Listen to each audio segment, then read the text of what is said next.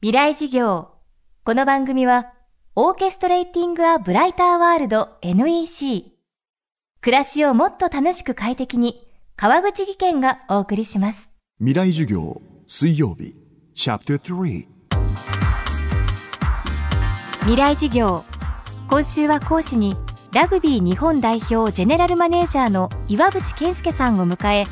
2021年の日本ラグビーというテーマでお送りしています。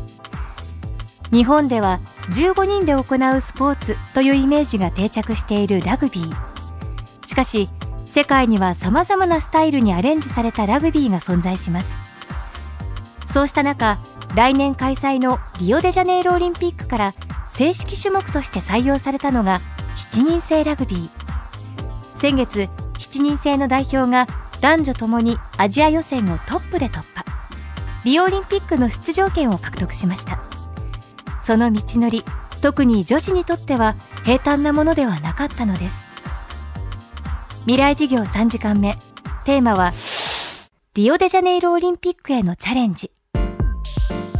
日本のラグビーを応援してくださる方々からするとやはりどうしても15人制のイメージが強くて、えー15人制はアジアではずっと負けなしで来てますのでおそらく妥当と思われる方が多いんじゃないかなと思います。一方でやはり、えーオリンピックとなりますと、えーいわゆる伝統的なラグビーの考え方とは全然違って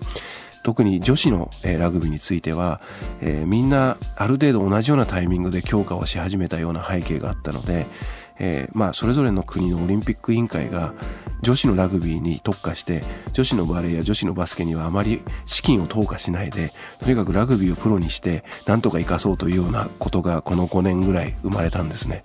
その意味では特に女子においてはかなり厳しい状況からスタートしました。特に2010年にアジア大会があったんですけれどもその時は日本は、えーベスト8で負けてでそれをなんとか、え4年でオリンピックに出場しなければいけなかったので、まあ、選手たちは、えー実は15人制の男子のチームが、えーかなりまあ過酷な練習を世界一過酷な練習をしたということで選手たち、まあ、男子の選手たち口々にしてるんですけれども女子の選手たちの方からすると、まあ、私たちの方が はるかにきつかったというふうに思ってるぐらい女子の選手たちもかなりトレーニングをしたので、まあ、その結果、えーオリンピックの切符を取ってくれて、えー私自身はあの本当にほっとしてるというのが、えーまあ、自分の自身の正直な気持ちです。リオオリンピックまで8ヶ月を切りました。チームはこれから最後の仕上げに入っていきます。こうした中、課題となるのが15人制と7人制の住み分けです。男子の場合、それぞれのカテゴリーにわたって出場する選手もいて、調整の大きな壁になっています。7人制ラグビーの特徴、そして今後の強化についてのビジョンはどうなっているのか伺いました。7人制と15人制の一番の違いは15人制は、え前半後半、えーまあ、40分ずつ合わせて80分あるんですけれども7人制の何よりも特徴はまず7分7分7分の14分のゲームだということ。そして人数もまあ7人7人ということで、えーグラウンドの大きさそれからボールの大きさは一緒なんですが、えー人数が少なくて、えー時間も少ないので、えかなり展開はスピーディーですしゲームとしても早く終わってしまいます。で早く終わるっていうのが何を意味するかと言いますと、えーラグビーとか、えーあるいは他のスポーツのこう流れというのが、えー試合の中ではあると思うんですけれども、え7分しかないと流れが戻ってこないままゲームが終わってしまうケースっていうのがあるんですね。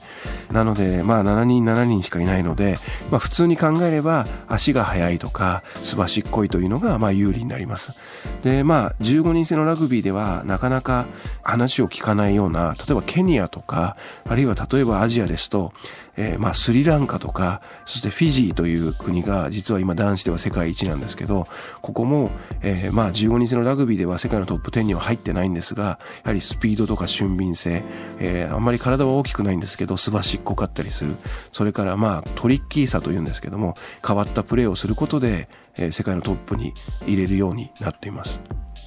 あの日本が、えーオリンピックで、えーメダルを取るにはやはり最強のチームを作らないとならないですで他の国々がどうしてるかと言いますと例えばニュージーランドオーストラリアこういった世界の国々は15人制をやらない選手で7人制を構成しています。要は15人制と7人制を完全に2つに分けて別々に強化をしてます。やはりまあすばしっこくて、かなりの量走ってなきゃいけないとなると、体のサイズもですね15人制よりもどちらかというとスラッとしてて、痩せてるという選手が多くなってきてるんですね、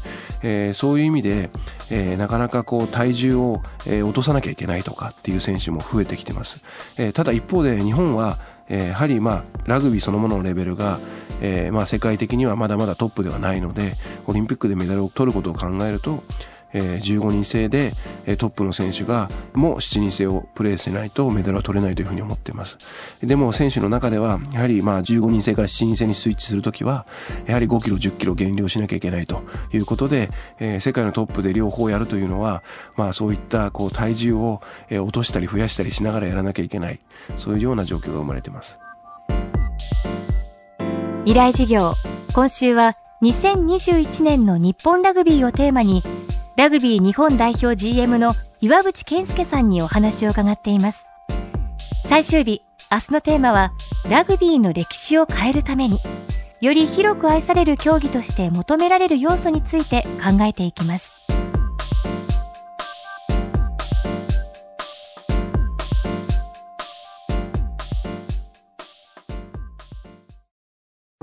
川口技研階段での転落大きな怪我につながるので怖いですよね。足元の見分けにくい階段でもコントラストでくっきり。白いスベラーズが登場しました。皆様の暮らしをもっと楽しく快適に。